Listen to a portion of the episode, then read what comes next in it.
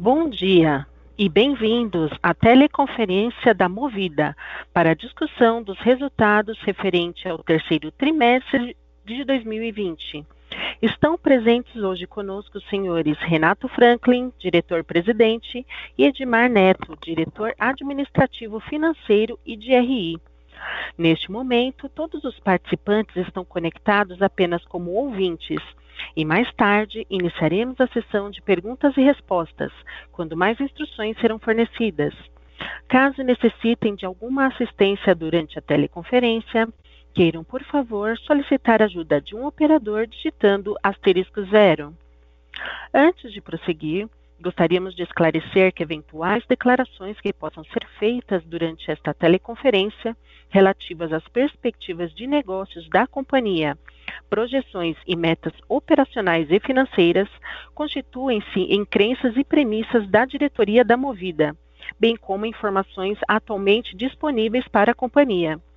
Considerações futuras não são garantias de desempenho envolvem riscos, incertezas e premissas, pois se referem a eventos futuros e, portanto, depende de circunstâncias que podem ou não ocorrer. As condições econômicas gerais, condições da indústria e outros fatores operacionais podem afetar os resultados futuros da empresa e podem conduzir a resultados que diferem materialmente daqueles expressos em tais considerações futuras.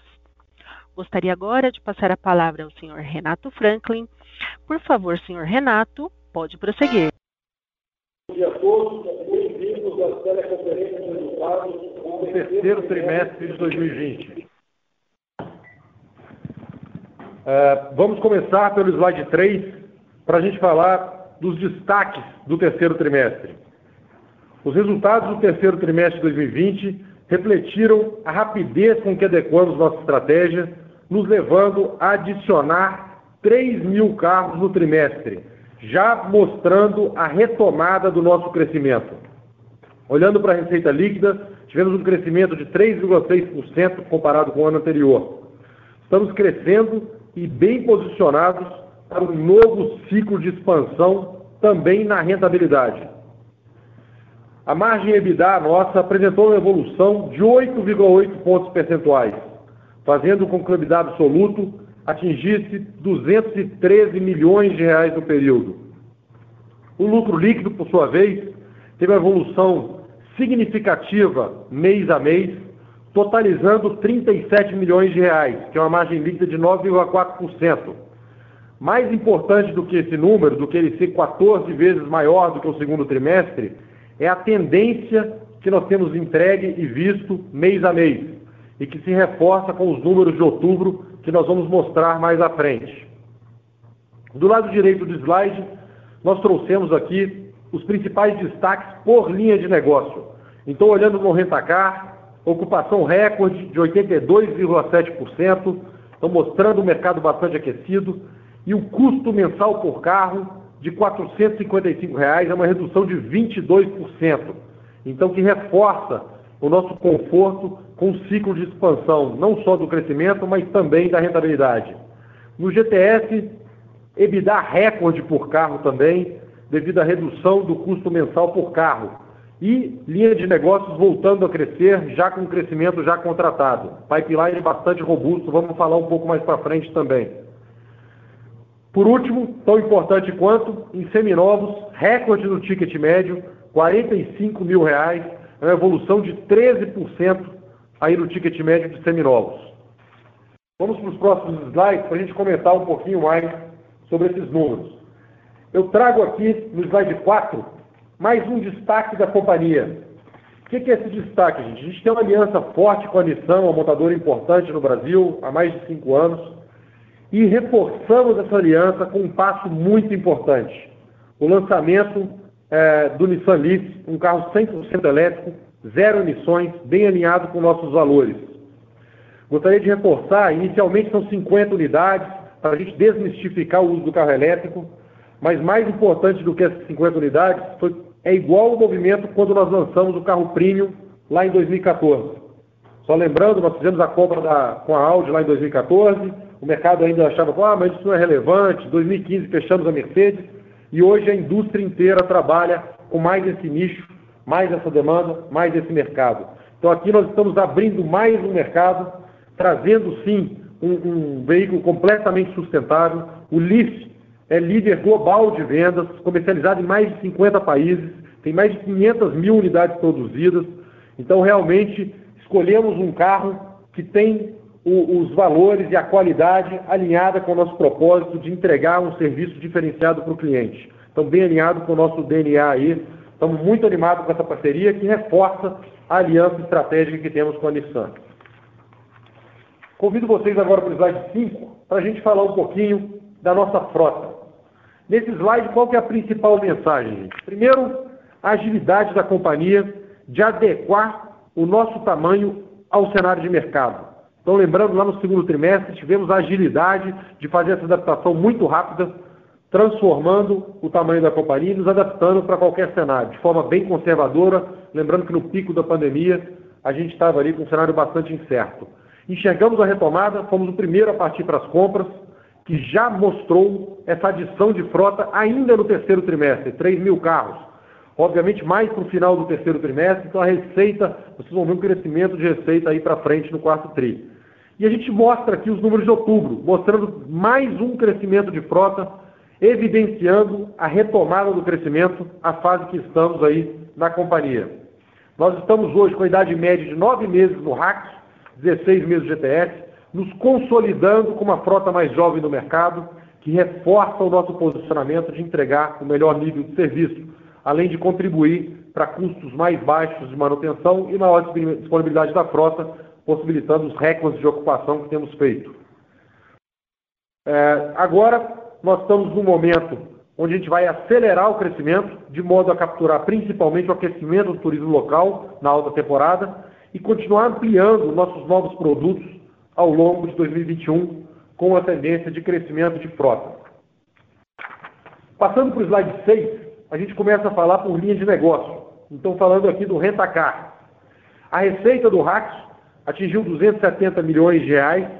Ela é 10% inferior ao ano passado, mas, de novo, o mais importante aqui é a evolução mês a mês. Lembrando que no segundo trimestre nós fizemos várias ações com descontos e promoções e contratos mensais para garantir a ocupação da frota. Isso foi sendo removido mês a mês e vocês vão enxergar mais limpo o número no quarto trimestre mas é uma receita já robusta, uma evolução significativa contra o segundo trimestre de 2020. A combinação aqui da taxa de ocupação de 83% com a diária média já perto de 70 reais, já retomou a receita por carro em torno de R$ 1.800 por carro, que é número perto do que a gente tinha lá em 2019, pré-pandemia. E a gente enxerga, obviamente, é, possibilidade de evolução nesse número. Quando a gente olha para o volume de diárias, ele aumentou 4%, mostrando aqui o efeito mix. Né? Nós temos aí maior número de produtos mensais que contribuem também para a taxa de ocupação e redução de custos.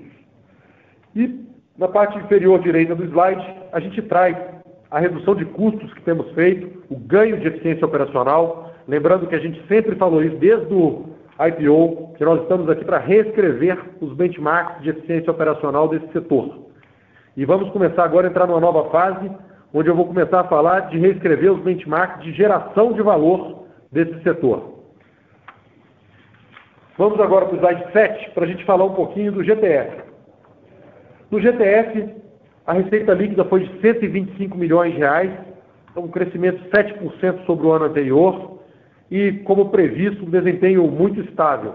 A gente tem aí no terceiro TRI uma adição de 2 mil carros na frota operacional, e um crescimento contratado para frente. Tem um aumento de 4% no volume de diárias e a receita por carro estável, R$ 1.200, mesmo com a queda de juros. Os custos também sofreram redução, a gente tem ganhado eficiência e mesmo com o aumento aí que a gente tem no terceiro TRI, já voltando a ter manutenção, os clientes começando a rodar um pouco com o carro, que no segundo trimestre a quilometragem foi muito baixa.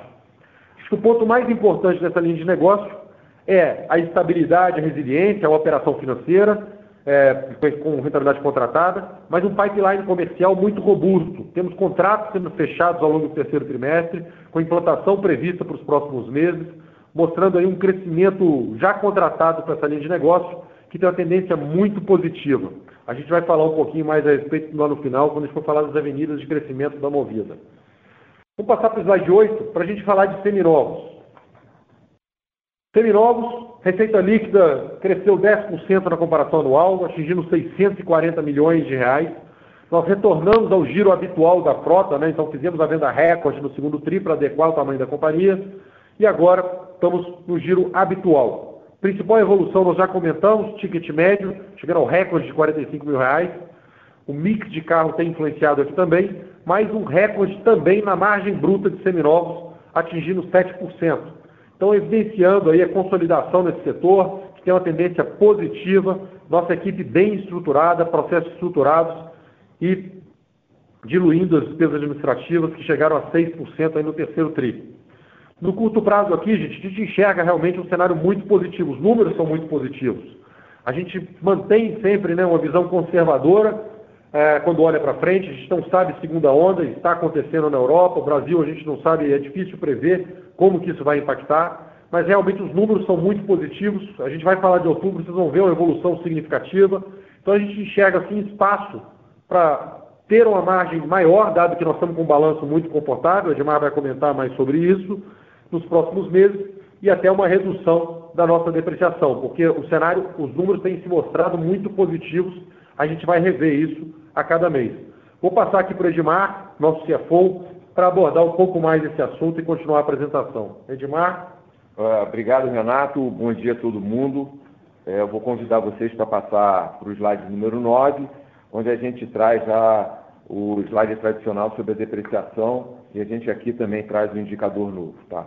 Então, nos últimos 12 meses, a depreciação do RAC ficou em R$ 3.400 e para o GTF em 4.200.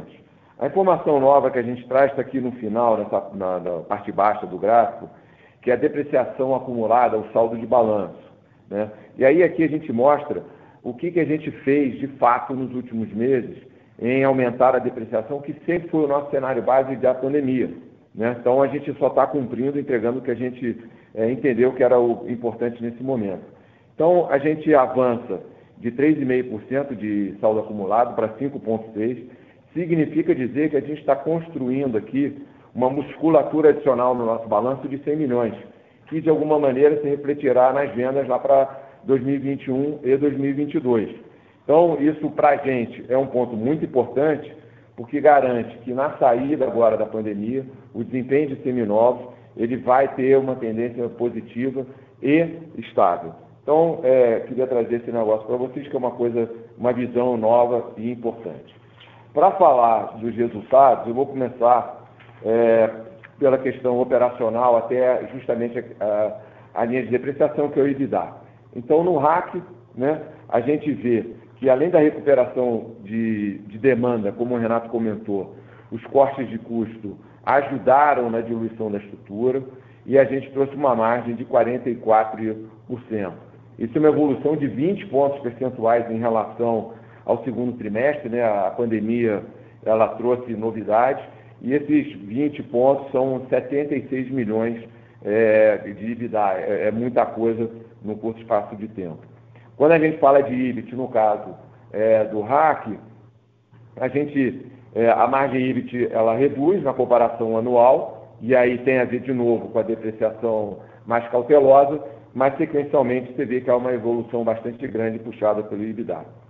Quando a gente vai para a GTF, na comparação anual, os 66% de margem representam um ganho, né? como o Renato falou, sequencialmente a margem reduz porque agora já tem mais manutenção, e quando a gente fala de EBIT, a gente vê uma melhora na comparação anual e uma certa estabilidade na comparação trimestre a trimestre e, de novo, a depreciação de GTF está mais estável que a de RAC. É, seminovos, é, refletindo toda a melhora que houve ao longo dos últimos 12 meses, então a gente tem margens positivas de EBITDA e nesse trimestre também margem positiva de EBIT, a gente acredita que é uma tendência para daqui para frente. Tá? Então, se a gente fosse resumir em três grandes conceitos, é forte recuperação do RAC, estabilidade em GTF e uma consolidação cada vez maior de seminovos. Vamos passar para o slide seguinte, por favor, é, onde eu falo dos resultados consolidados. Então, a receita é, superou mais uma vez um bilhão de reais. Agora, é, na comparação é, anual, uma participação maior de seminovos, na comparação trimestral, mais, mais contribuição de aluguéis.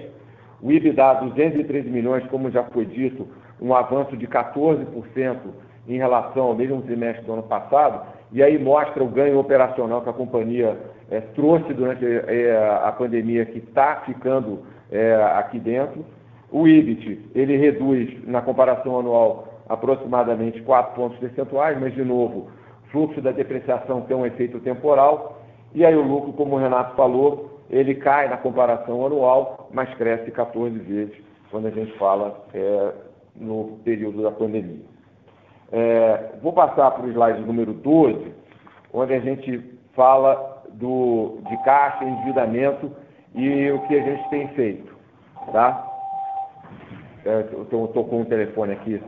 Bom, é, a gente traz uma liquidez e um balanço bastante robusto, né, a caixa de 1,7 bi, repetindo é, o tamanho do, do segundo TRI, né, ah, que é praticamente estável. A gente recompõe a nossa carteira de recebível ao longo da pandemia, ela já está em 400 milhões de reais, intocado, né, ou seja, é um colchão adicional.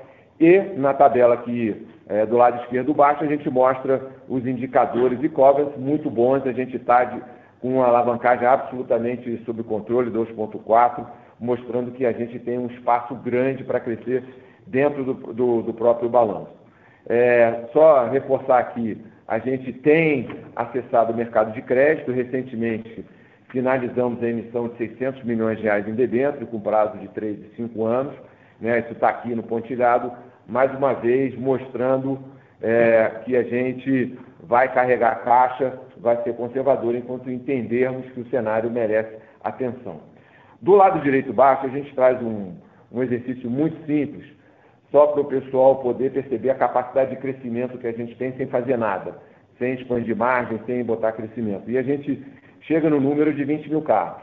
Né? Isso é um negócio importante, por quê? Porque tudo que a gente fez é, a partir da pandemia, né, eram dois trimestres de ajuste, início de retomada, a depreciação mais alta para preparar seminovos, para aí sim, tudo pronto, o cenário vindo positivo, a gente voltar a crescer e de novo o balanço mostra que nós temos espaço. Vamos passar agora para o slide número 13, né, onde a gente pode dar uma atualizada rápida sobre a questão de ASG. Só eu queria fazer um, um, um ponto aqui que reflete bem a maneira como nós pensamos aqui na Movida. Né? Para a gente, ASG, SG, é ligado intimamente à geração de valor para a companhia a longo prazo. Então, talvez, de uma certa maneira até heterodoxa, essa área está debaixo é, do Edmar. Essa área está ligada diretamente ao CFO, porque entendemos que ela é estratégica. Tá? Então, nesse slide, a gente traz algumas das iniciativas. Né? Então, a gente treinou é, mais de 8 mil fornecedores. O Renato já falou do, do Nissan Leaf. A gente está também mapeando riscos climáticos de acordo com o protocolo mais atualizado, que é o TCFD. É, criamos um fundo junto com a SOS Araguaia para atuar em crowdfunding, quer dizer, uma maneira diferente e inovadora de atuar. A gente não fica parado só aqui no escritório. Né? Então, estamos com várias iniciativas é, sobre capital humano né, mais de 50 anos, por exemplo, no meu caso, já temos, ampliamos a nossa população, mais de 60 anos estamos começando agora, então tem, de fato, organicamente dentro da empresa, esse assunto tem avançado é, em diversas áreas. Deixa eu passar um outro, um outro slide também que é importante, que é a página 14, que é uma inovação e investimento social, e a gente entende que aqui na Movida, além de tudo que a gente faz, a gente deve ter um papel indutor muito forte junto à sociedade, junto às empresas que têm, que entendem um papel semelhante. E a gente aqui está trazendo os parceiros de um projeto no centro de São Paulo, que é o Sistema Organizado de Moradia Acessível, que tem a função de revitalizar o centro, né, como eu já falei. É um, são prédios de uso misto é, para facilitar o acesso à moradia e reduzir a questão, facilitar a questão da mobilidade urbana e é de novo a iniciativa privada contribuindo de uma maneira diferente. Então, é, para não esquecer de ninguém, Movida, Gerdau, Duratex, Gaia, Dinamo, Magic, todo mundo atuando em prol de um objetivo comum, de novo, trazendo uma contribuição diferente para a sociedade. É, dito isso, eu vou devolvo agora a palavra para o Renato e ele vai falar, enfim, vai atualizar a gente sobre outubro e mais a gente tem. Né? Obrigado, Edmar. Como o Edmar colocou, né, só fazendo um ponto aí no, nesses projetos de ASG, todos eles geram valor. Né? Você pega esse projeto Soma, ali também vai surgir negócio, inclusão social através do, do aluguel de carro para esse público também. Então tem bastante coisa muito interessante que soma, reafirmando a nossa geração de valor. Falar de outubro, gente, a gente marca aqui um, um, uma etapa importante, por quê? A gente tem um planejamento né, bem estruturado, 2018, 2019, que a gente vinha fazendo, 2020 também. Então, tudo que a gente tem feito em 2020, e obviamente com, ao mesmo tempo, com o impacto da pandemia ali durante dois trimestres, mas também com menos distração, que possibilitou garantir a execução do plano que a gente já tinha para esse ano, a gente entra no quarto trimestre, agora já com menos efeitos da pandemia, né, já retomamos o crescimento, então não tem um efeito no nosso negócio, no nosso mercado, a gente tem uma demanda muito forte, e preparado da mesma forma ou até um pouco melhor do que estava planejado para a gente estar preparado nesse momento. Então, tudo que o Edmar colocou de balanço forte, alavancagem baixa, preparação para o crescimento, nós não temos mais um gargalo de crescimento no balanço, lembrando que os números que ele mostra aí do espaço na alavancagem e do EBITDA, o EBITDA nosso está mais forte do que do ano passado. Então, o ganho de margem EBITDA também traz mais crescimento, além do próprio geração operacional de caixa da companhia, que sempre nos permitiu crescer perto de 20%. Então, realmente, a gente enxerga um cenário muito positivo. A gente traz aqui no slide 15 os números ainda não auditados, né, de outubro, para mostrar para todo mundo de forma bem transparente e, e uniforme como que a gente está vendo o mercado hoje. Então, o Rentacar aqui mostra essa tendência mês a mês. Crescimento da receita nosso dá 20% se você pegar outubro versus a média do terceiro trimestre. Então, mostrando um mercado racional, uma aceleração ainda maior na demanda, com crescimento de yield management também, porque temos tirado é, descontos e evoluído no yield management. Yield management. É, quando pega no GTS, a receita crescendo 5%, e aí adição de novos contratos, como nós comentamos antes, e tem aqui o Movida Zero Quilômetro, que a gente vai falar um pouquinho para frente, ele está sendo contabilizado a partir de outubro nessa linha de negócio. Então, o crescimento do zero quilômetro vai impactar a linha de negócios do GTS é, daqui para frente. Quando a gente fala de seminovos, é aquilo que a gente falou, o giro proporcional, o ticket médio, obviamente, diminui o impacto na receita total, ajudando a diluir a receita, e margem bruta cada vez melhor. E a gente dá uma visão da depreciação, como o Edmar já colocou e detalhou para vocês. A gente construiu um balanço muito forte, os números têm vindo melhores do que a previsão durante a pandemia. A gente hoje não enxerga ainda nenhum número que indique o segunda onda, apesar de estar preparado para isso, estar com o balanço preparado. Então a gente está, assim, avaliando o número mês a mês e reavaliando a nossa depreciação. Já tem uma queda expressiva em outubro e vamos continuar avaliando mês a mês de acordo com os números que a gente for enxergando. Então já tem uma redução material, quase 7 milhões de reais por mês aí de depreciação a partir de outubro. Vamos passar para o slide seguinte, onde a gente comenta, no slide 16, os dados operacionais aqui de outubro. Então, da mesma forma que a Receita bateu recorde, no RAC a gente tem um recorde de ocupação, 86%. Então, de novo, um, bem, um novo benchmark operacional aqui. Número de diárias crescendo, a frota total crescendo e a diária média subiu 10% aí já entrando no patamar é, já sem os descontos do período pré-pandemia. Ainda tem evolução para se capturar e tem a alta temporada pela frente. Quando fala do GTF, GTF com a frota total aí de 42.500 carros, então crescimento de frota, número de diárias crescendo na mesma proporção. Então, de novo, um transporte que continua, é, um negócio que continua crescendo bastante. A gente, no, na parte de seminovos, fazendo outro recorde de ticket médio e a evolução continua vindo, tá, gente? Então a gente retirando o preço, só lembrando, nós lançamos canais digitais, novos canais para seminovos, então tanto o e-commerce com delivery do varejo, quanto o aplicativo do atacado. Para estimular a, a, a, população, né, a popular esses aplicativos, esses canais digitais, nós fizemos sim incentivos financeiros, que agora está atingindo escala e a gente não precisa ter esse incentivo de preço Então a gente começa a trazer o preço para a normalidade, recuperando, ganhando margem bruta. Continuando aqui, gente, desculpa aí, caiu ali, entramos na outra aqui. Então, dito isso, né, com os seminovos evoluindo o ticket médio, a gente está agora com um panorama completamente diferente do que estava três meses atrás. Voltamos para o nosso plano, estamos animados e estamos mais preparados para um crescimento maior com expansão de margens. Então, esse é o nosso cenário daqui para frente. Por que, que a gente está tão confiante? Vamos para o slide 17, onde a gente fala um pouquinho das avenidas de crescimento que nós temos na nossa indústria e aqui na Movida principalmente, estamos muito bem posicionados para essas avenidas. Quando a gente olha, durante a pandemia, né, a gente investiu na construção de mais plataformas. E a gente está vendo agora qual é o cenário. Estamos vendo aumentar a capacidade de penetração nas locações eventuais, tanto para o turismo doméstico, com possibilidade de viagens para o exterior, quanto para a mobilidade urbana, devido à maior segurança de um meio de transporte individual, e a gente está vendo o deslocamento dos transportes coletivos para transportes mais individuais.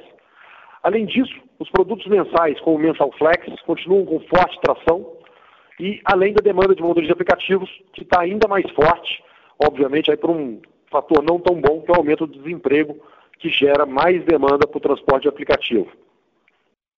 Seguimos ainda né, com o nosso foco em atender com excelência e não só o público de pessoas físicas, que é a nossa grande vocação desde o início, pessoa física, digital, é o forte da Movida, é onde a gente tem a liderança de market share em vários estados, mas também o segmento corporativo, que começa a sua retomada com mais viagens de carro, cada vez mais viagens de carro.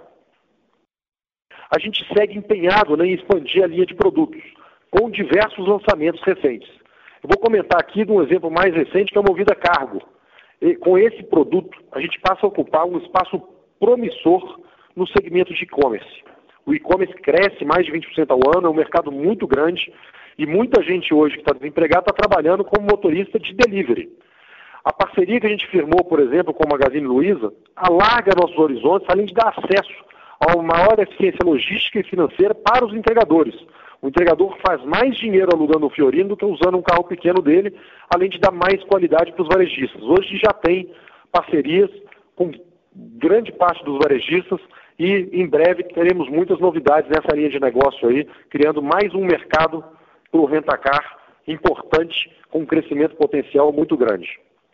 Outra grande aposta, movida zero quilômetro, lembrando que ele foi 100% repaginado esse ano, ano passado a gente lançou de forma manual, transformamos ele numa plataforma de e-commerce, ganhou uma maturidade muito maior, tanto do ponto de vista comercial, porque ele tem mais escala, quanto operacional. Hoje a gente é a única do mercado que tem a plataforma que você consegue fazer tudo 100% e-commerce com pronta entrega. Então, que aumenta muito a nossa capacidade de crescimento nessa linha de negócio. Seguimos ainda né, com foco em pequenas e médias empresas, lançamos uma célula B2B digital exclusiva para ampliar a capacidade e a escala desse atendimento também no GTF. A gente lançou essa célula há alguns meses atrás para o Rentacar, que está respondendo muito bem, e agora lançamos no GTF e já nasceu respondendo muito bem, acima até do que a gente tinha expectativa no curtíssimo prazo, mostrando uma maturidade muito rápida, aproveitando tudo que foi aprendido lá com a célula do Rentacar. Agora vamos crescer cada vez mais nessa linha de negócio, que tem margem acima da média e um crescimento potencial muito grande. Em seminovos, como eu comentei, lançamos a venda delivery com e-commerce e o exclusivo aplicativo para atacarejo, que aumenta a nossa capilaridade, otimiza o contato e a venda nesse canal também. Então hoje nós temos uma operação de seminovos consolidada e madura, que se provou resiliente durante os piores momentos da pandemia, mostrando que o nosso time tem respondido prontamente às estratégias, com o preço subindo, entrando agora num novo momento. O que é esse novo momento? Passou a fase de teste de maturação dessas iniciativas, estamos num patamar agora de consolidação e expansão, onde teremos mais conforto para ir subir o preço, aumentando a rentabilidade das operações e crescendo realmente num novo pace de crescimento. Convido vocês agora para o slide 18 para a gente fazer um, um fechamento aqui dessa apresentação. Então, a base de tudo que nós seguimos né, é um mercado realmente, os fundamentos todos preservados, demanda muito aquecida, competição saudável. A gente vê espaço de sobra para crescimento, conforme comentado no slide anterior. Indo para as torres de sustentação desse nosso crescimento, a gente tem a nossa operação sempre com foco no cliente e a evolução constante dos nossos indicadores, como a gente evidencia aqui nesse slide. No Rentacar, estamos rodando hoje em patamares de ocupação que nunca tinham sido testados no mercado. Por que está possível isso, gente? O Web Check-in que a gente lançou, para todo mundo é muito, já está muito na cabeça o Web Check-in do aeroporto, do avião. Você faz um check-in, isso gerou eficiência, não precisa passar no balcão, é muito mais rápido para embarcar, não gera papel, então é facinho. Na loja do Rentacar hoje da Movida, você faz o web check-in no aplicativo, otimiza muito o processo, permitindo ganhar eficiência, reduzir custo e melhorar muito a experiência do cliente. Isso vai ser ainda mais impulsionado, esse ganho de margem, com escala, é, retomando aí o crescimento. No GTF, a gente realmente enxerga uma quantidade cada vez maior de empresas querendo deixar seus balanços leves e nossa estratégia é ganhar escala nesse negócio, principalmente com o B2B digital que a gente já comentou. Seminovos, principal destaque é o varejo, onde tem se empenhado bastante, e clientes pequenos do atacarejo. Aqui tem boa margem. Esse é um termômetro bom para a continuidade dessa boa tendência, auxiliando na eficiência do nosso giro. A gente vê uma evolução positiva no desempenho das lojas, dando conforto para crescer a operação de aluguel, porque a gente tem capacidade realmente de venda hoje muito maior do que tinha antes.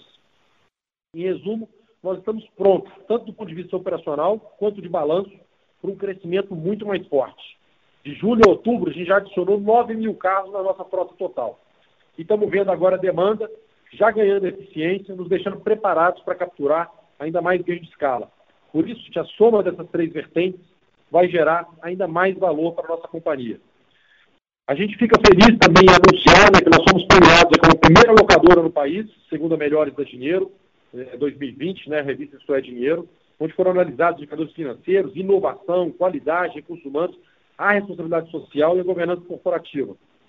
E nesse trimestre, aproveito para agradecer, eu tive a honra de ser eleito executivo de valor pelo Valor Econômico e dedico esse reconhecimento a toda a equipe movida que realmente é quem tem é, me impulsionado e feito as coisas que trazem reconhecimento para a gente diariamente, nos fazendo fazer mais e melhor.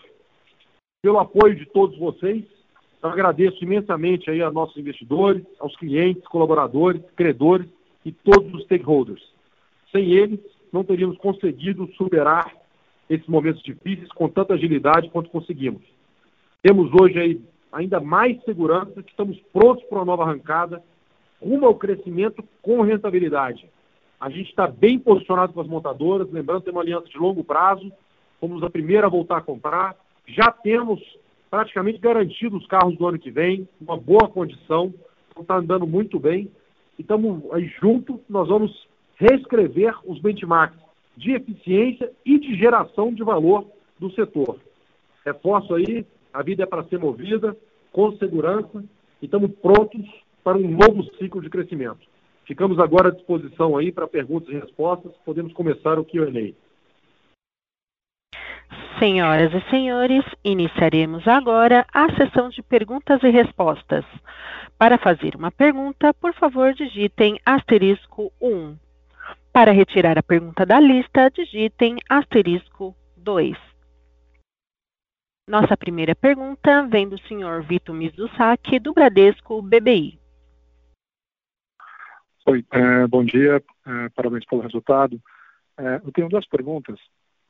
A primeira, de uma, do slide que você falou um pouco sobre a depreciação, né? ali você mencionou esse colchão né, de mais ou menos 100 milhões de reais que, que tem no, no balanço.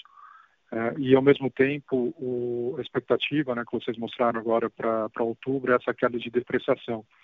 Então, queria entender é, se faz sentido esperar que em 2021 é, esses 100 milhões de, de, 100 milhões de depreciação, provavelmente isso deve se transformar em, margem de seminovos.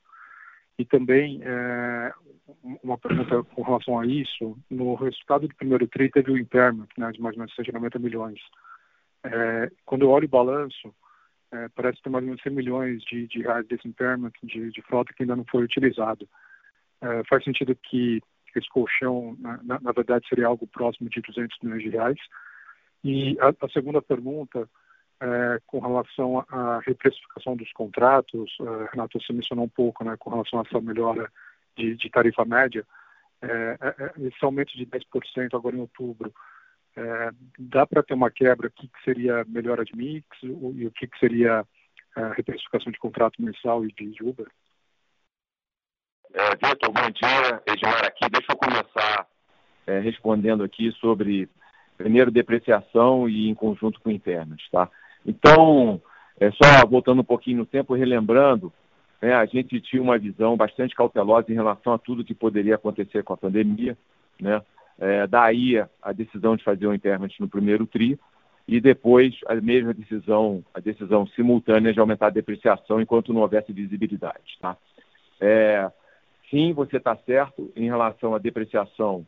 Agora, já no quarto TRI, a gente tem segurança de que o cenário melhorou, né? Então, isso nos dá conforto, como o número de outubro já mostra, é, de reduzir a depreciação em bases mensais. Esse é o primeiro ponto, em função é, da melhora do cenário. Então, isso é um. Número dois, também em relação ao impairment, você está correto. É, houve a utilização de parte do impairment. Então, fará parte das discussões de final de ano com os auditores, certamente, é, como que a gente trata isso. Mas somando as duas é, posições, isso para a gente dá uma visibilidade muito positiva em relação aos carros que estão na nossa frota que serão vendidos em 2021 e 2022. É, eles já estão com seu preço de livro com, é, vou dizer, números bastante é, significativos, atraentes em relação às margens que têm sido praticadas hoje no mercado de seminovos. É, de novo, é, é, a visão de hoje, né? É a visão de hoje. É, amanhã pode mudar, mas é, no curto prazo a gente já tem conforto de sinalizar, número um, uma redução da depreciação, e sim, você está certo, é, para 21 e 22 tem uma sinalização bastante positiva de margem é, de seminovos. Né? Aí eu passo para o Renato para ele falar sobre os contratos. Obrigado pela pergunta, Vitor. Falando da reprecificação e do aumento de ticket para outubro, o impacto aqui é principalmente preço, tá? Redução de desconto e normalização. A gente praticamente não tem impacto de mix no terceiro TRI para outubro. É, é, muito pequeno, até porque os contratos mensais eles cresceram bastante e continuam os produtos mensais crescendo muito. Então o mix está até, do ponto de vista de diária média, pior do que o ano passado. Só que nós estamos com muito mais preço, por isso o ganho de margem e o conforto nosso de falar de expansão, de crescimento e de margem. Tá? Então é preço mesmo. Tá ótimo, obrigado. A nossa próxima pergunta vem do senhor Rogério Araújo, da UBS. Por favor, pode prosseguir. Olá, bom dia, Renato Edmar, Camila, obrigado aí pela oportunidade. É, eu tenho duas perguntas. A primeira com relação a custo. A gente viu um, um, um corte muito forte nesse trimestre. É, pessoal, publicidade, aluguel de imóveis, né, despesas administrativas de forma geral. E mesmo com a queda de receita, a gente já viu um aumento de margem. Né? Então, acho que eu queria saber o que é recorrente, né, o que a gente pode esperar para frente, o que não é recorrente e também agora em outubro, parece que a receita por carro já voltou ao nível normalizado. Isso quer dizer que a margem vai ser maior ainda, né, dado que é, você, se você carregar essa redução de custo, né, agora com uma receita por carro melhor, a gente vai ver uma margem ainda muito melhor? Essa é a primeira pergunta. Obrigado. Oi, Rogério, é, é Edmar aqui falando. É, número um, com relação aos cortes, né, a redução de custo, é, sim, né, você falou de pessoal, por exemplo, a redução que fizemos em, em março e em abril, ela, de maneira geral, ela será capturada integralmente ao longo do tempo. É, outras despesas discricionárias, também houve uma redução, como, por exemplo, marketing e, é, por exemplo, é, coisas ligadas à tecnologia da informação. Isso aí, à medida que a empresa cresça, isso, tem, isso volta, mas claramente não voltará na totalidade. É, o outro ponto, em relação a aluguéis, é, houve é, uma redução importante durante o segundo e terceiro TRI. É, a gente está renegociando, já tenho falado sobre isso, é, toda a nossa base de aluguéis e haverá ganhos ao longo do tempo. Tá? Então, é, sim, a redução de custo veio para ficar, né? É, um pedaço grande será capturado via margem, e você está correto quando diz, número um, a receita voltou e a base de custo está reduzida, sim, haverá expansão de margem já no quarto tri. Tá? Então, é, é não, não, temos dúvida com relação a isso, a gente já enxerga essas coisas acontecendo, é só olhar o que aconteceu agora no terceiro tri, mesmo com a margem, mesmo com sem a receita voltar toda, né, comparado com o ano passado, a gente já teve expansão de margem de de hack, né, que não foi pouca. Então, sim, por isso que a gente está confiante né, em passar a mensagem da retomada do crescimento de uma forma mais forte, porque a companhia está operando em novas bases. Perfeito, Edmar. E, e, a minha segunda pergunta é um follow-up aí da do Vitor sobre seminovos. A gente teria visto um resultado extremamente forte, né? Se, se os seminovos tivesse acompanhado mais ou menos aquilo que a gente viu nos, nos peers, né? Que vocês performaram muito bem ali até a, a, a margem EBITDA, sobretudo, né? Acho que teve uma expansão muito forte. Eu queria entender um pouquinho, não só a expectativa, mas o, o passado também, esses últimos dois trimestres, né? e esse em particular.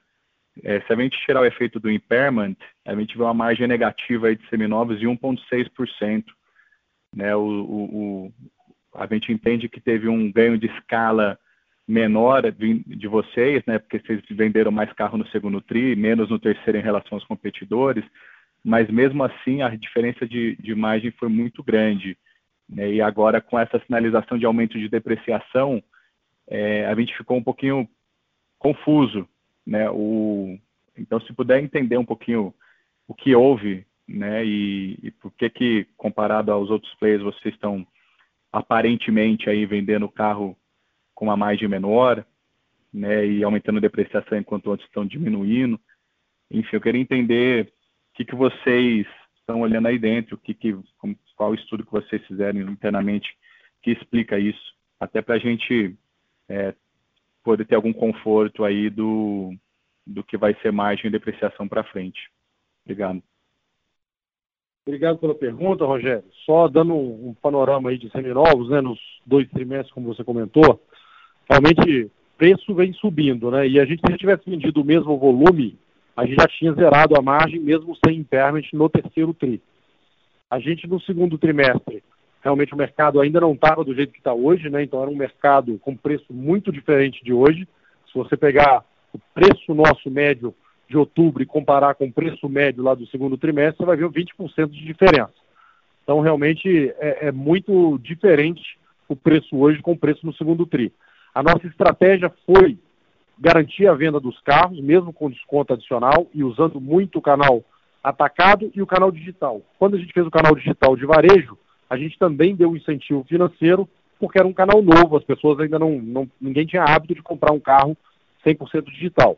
Então isso penalizou a margem, por isso a gente tinha feito já um impairment conservador para permitir esse giro e adequar o tamanho da companhia para qualquer cenário. O aumento de depreciação agora do terceiro trimestre, ele ainda é em linha com essa visão que a gente tinha lá atrás, enxergando e olhando hoje para o mundo e falando, pô, vai ter uma segunda onda? É difícil imaginar se a gente vai ter ou não uma segunda onda no primeiro TRI de 2021, segundo TRI de 2021. Por isso a gente aumentou.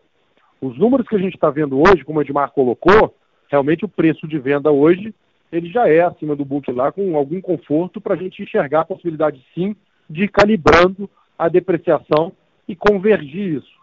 O grande ponto aqui é que a depreciação acaba sendo temporal, né? Se a gente errou a mão um pouquinho para cima e o mercado vier melhor do que a gente imagina, vai vir mais margem de seminovos. E aí isso vai se acertando. Acho que sim, o para trás é, é, teve desconto aí para garantir a execução. Hoje já normalizado, bem maduro, e a gente vai calibrando isso para frente e vamos colher os frutos de estar com um balanço mais conservador, com mais margem de seminovos. Essa é a nossa visão aí é, nesse caso, tá? Consegui ser claro aí, Roger? Está bastante claro, sim. É, Renato, demais, muitíssimo obrigado, viu? Obrigado você. A nossa próxima pergunta vem do senhor Henrique Simões, do Credit Suisse. Oi, bom dia, Renato. Bom dia, Edmar. É, obrigado pelas perguntas. É, eu tinha duas perguntas para fazer. A primeira, se vocês puderem dar um pouco de cor sobre o Movida Zero Quilômetros. é, sobre como está sendo a adesão e a projeção para os próximos trimestres. E a segunda pergunta é sobre a frota, né? Porque tem um cenário bom para a venda de seminovos agora, mas as montadoras estão com dificuldade para entregar os carros, né? entendo que estão levando três a seis meses para fazer as entregas. Então, para o quarto TRI, boa parte do primeiro TRI de 21, imagino que a compra de carro já estaria definida quantos seriam, né? E aí restaria definir quantos carros seriam vendidos para definir a frota. Vocês têm uma cabeça mais de vender os carros aproveitando esse momento bom de agora, ou de segurar as vendas para aumentar a frota para dar conta dessa demanda, né? Já estão com a taxa de ocupação aí em 86%, né? Obrigado. Obrigado, Henrique. Ó, primeiro, zero quilômetro. Né? O zero quilômetro vem performando bem, é, a conversão é alta e o número de leads muito alto. Né? Eu reforço aqui, para mim, esse vai ser o maior mercado de aluguel de carro lá no futuro. Então, um crescimento muito forte. Aqui a nossa plataforma ficou bem montada, a avaliação dos clientes, o NPS é muito bom, muito alto que é um indicador core para nós, né, o NPS, e aqui o crescimento é muito mais na nossa é, planejamento de comprando mais carros e colocando eles disponíveis para poder vender. Então é uma oferta proporcional ao que a gente vai ter aí de carro. Então ele está vinculado com esse segundo ponto seu. A segunda pergunta, que quando fala de frota, a nossa estratégia será a mesma de quase todo ano. Né? Então, quarto trimestre, a gente tira um pouco o pé da venda de carros, então nós vamos vender um pouco menos de volume. A gente mostra em outubro um número já um pouco menor no mês, que é o que vai se manter para frente. Porque o foco nosso é garantir o atendimento dos nossos clientes que precisam de carro agora na alta temporada. Então é uma demanda grande, clientes que são fiéis, formador de opinião, ampliar a base de cliente. Essa é o core da nossa estratégia. Então o core é crescer frota. A gente está, sim, com um número de frota já planejado né, até o final do ano, discutindo oportunidades adicionais, porque a demanda tem vindo superior ao que a gente planejava, mas a gente já tem uma garantia de um volume de carro para fazer o nosso planejamento. Acho que o fato da gente ter feito antes, a gente sim fez um desconto adicional ali em seminovos, mas em compensação nós fizemos uma aliança mais forte com as montadoras, primeiro garantindo os nossos carros aí para entregar o crescimento que a gente quer entregar sim, o mercado está mais forte e aí tem negociação para conseguir mais carro e conseguir crescer mais. Eu acho que o grande ponto é nós estamos preparados para um crescimento forte, o mercado tem um crescimento forte e a gente já tem um plano de compra que garante um crescimento forte. Ah, pode ser maior do que esse forte que a gente tem no plano? Pode ser, e aí sim é, são as discussões pontuais com montadores enxergando onde é que tem oportunidade. É assim que a gente enxerga. Tá claro, muito obrigado. Obrigado, Henrique. Gostaria de lembrá-los que para fazer perguntas, basta digitar asterisco 1. A nossa próxima pergunta vem da webcast do senhor Márcio Prado, da Vinland Capital. Qual a posição da empresa em relação à fusão Localiza Unidas? Questionamento do KD. Oportunidades por essa consolidação? Obrigado pela pergunta, Márcio a, a fusão né, acontece em qualquer economia, em qualquer setor. Né? Acho que para a gente aqui não muda o nosso planejamento, o nosso planejamento continua o mesmo, com foco em execução, nosso posicionamento diferenciado na pessoa física e no digital. Então, os pilares do nosso planejamento e do nosso plano de negócio são os mesmos. A gente ganha, sim, alguns fatores positivos, né? A indústria passa a ter dois players, dois players é importante para todo mundo, tanto para a cadeia de fornecedores, montadoras, quanto para os clientes, principalmente corporativos e grandes clientes. Então a gente ganha um pouquinho de força é, no mercado. E tem o lado de escala, é um negócio bacana para eles também, então acho que vai segue a vida, entendeu? Não muda nada não. Obrigado pela pergunta. A nossa próxima pergunta vem do senhor Roberto Versani, do Citibank. É, oi, bom dia pessoal, é Roberta Vertiani, tudo bem? É, eu só queria fazer uma perguntinha rápida da minha parte. Eu queria saber como que vocês veem a mudança do mix da movida no caso de uma vacinação em massa da população. Não sei, talvez as pessoas usando menos transporte público, é, quer usando mais transporte público, viajando menos de carro, como a utilização do Uber mudaria, enfim, eu queria é, só assim, ter uma visão de vocês de quais alterações vocês esperam. Obrigada. Obrigado, Roberta. Realmente, assim, a vacinação em massa, as três alternativas, né? tanto a vacinação em massa, ou a imunização de rebanho, com a gente acabando com os casos, ou realmente um tratamento que retire a preocupação das pessoas completamente do assunto, é um cenário ainda mais positivo para a nossa indústria. Né? Só lembrando, o nicho que traz mais margem, que tinha um ticket médio muito alto, é o de viagem é, a lazer, que ainda está baixo.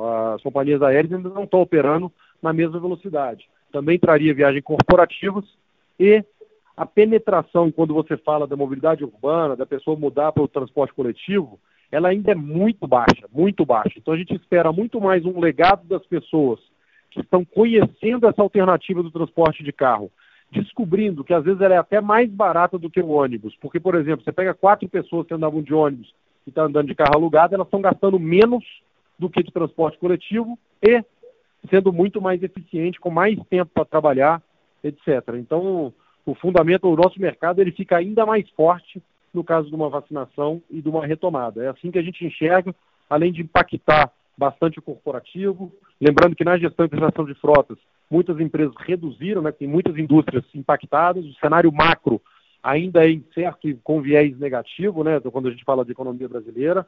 Então, o corporativo crescendo, a economia crescendo, uma eventual retomada, isso ajuda ainda mais o nosso setor com demanda, pressionando preços ainda mais para cima, consequentemente gerando mais rentabilidade. Acho que o nosso crescimento já tem demanda suficiente para fazer, não muda tanto. O que muda é mais demanda, trazendo mais preço, portanto, mais rentabilidade. É assim que a gente enxerga. Ah, entendi. Não, obrigada. É, só de curiosidade, assim, na questão do Uber, vocês veem alguma alteração também? O Uber continua forte, né? Então, mesmo antes da pandemia era forte, hoje continua forte. Ele está com um preço muito mais calibrado pela demanda total que a gente tem, também a demanda de motoristas de aplicativo, né? então o preço está mais alto do que pré-pandemia, mas continua um transporte forte. Acho que o mercado como um todo de aplicativo, ele não cresce tanto, mas acho que a penetração do aluguel no mercado de, de aplicativos, ela cresce também. Então, para a nossa indústria, como ele é subpenetrado, a gente vai continuar enxergando um crescimento também nesse nicho durante o ano. Aí cada companhia penetrando um pouco mais nos nichos que tem mais vocação, né? Lembrando, a gente tem mais vocação, pessoa física e digital, eu cresço mais forte nesses dois setores. Tá ótimo, muito obrigada. Obrigado, Roberto. A nossa próxima pergunta vem da web da Daniele Lopes, da Nord Research. E qual a visibilidade de vocês com as montadoras para os próximos pedidos de veículos? Obrigado pela pergunta, Daniele. Como eu falei, a gente está bem adiantado, né? A gente conseguiu sair na frente fazendo o acordo para 2020 até o final do ano. Já temos acordo aí com algumas montadoras para 2021, garantindo o nosso planejamento de crescimento. Temos sim ainda algumas discussões com oportunidades adicionais, principalmente o mercado continuar respondendo é, acima das nossas expectativas, como tem respondido. Então, um viés positivo, sem grandes issues para a movida no momento, tá? A nossa próxima pergunta vem do senhor Alejandro. Obrigado pela apresentação. Sobre a depreciação por carro, as perspectivas parecem estar melhores. Por que a mudança? A competição manteve estável? É, Edmar aqui respondendo a pergunta do Alejandro da Larra Indial. Alejandro, obrigado pela, pela pergunta. É, a gente vai é, reportar o que a gente acredita, ou seja, a gente trouxe uma depreciação mais alta até agora, né, de maneira cautelosa, pela incerteza do cenário. A partir do momento que o cenário se confirma mais positivo, como começa a acontecer agora no quarto TRI, nós já reduzimos a depreciação. E é isso que a gente mostrou e por isso a gente incluiu a depreciação na prévia de outubro. A se confirmar no mês depois do outro, essa realidade continuará. Quando a gente olha lá para frente, aí eu digo 21 até meados de 22, que é a expectativa de venda da frota que existe atualmente, é, tudo que a gente fez dá muita tranquilidade para enfrentar qualquer tipo de cenário, seja ele positivo ou negativo. Gostaria de lembrá-los que para fazer perguntas, basta digitar asterisco 1. Não havendo mais perguntas, gostaria de passar a palavra ao management da companhia para as considerações finais. Por favor, podem prosseguir. Mais uma vez, queria agradecer a todos pela participação e deixar aqui a mensagem final. Né? Estamos dentro do nosso planejamento, a Movida tem se provado é, forte em execução, em linha com o planejado. A gente tem o impacto da pandemia em dois trimestres, mas já voltamos para a normalidade, para o nosso plano, com um quarto trimestre muito forte, 2021 muito forte e realmente bastante otimistas e confiantes com o que a gente tem para entregar aí é, nos próximos meses e anos. A nós estamos aqui com um compromisso de longo prazo, de geração de valor, alinhado e com suporte dos acionistas e do conselho para todas as oportunidades de crescimento. A gente tem espaço no balanço, então hoje é, conseguimos crescer com as próximas pernas, um crescimento bastante forte o ano que vem, com ganho de margem, com espaço na alavancagem, com geração de caixa própria e com suporte para eventuais oportunidades adicionais. Então estamos aí no melhor momento da movida. Agradecemos de novo a todos pela confiança até aqui, pelo suporte que tem nos dado, porque já passamos a pandemia e agora é retomar o crescimento, acelerar, continuar encantando nossos clientes, cuidando da nossa gente, que é quem faz o que tem feito aqui e que deixa a gente bastante animado com o que ainda vamos fazer. Muito obrigado a todos, um ótimo dia, uma boa semana e lembre-se, a vida é para ser movida, mas com saúde. Um abraço. A teleconferência da Movida está encerrada. Agradecemos a participação de todos e tenha uma boa tarde.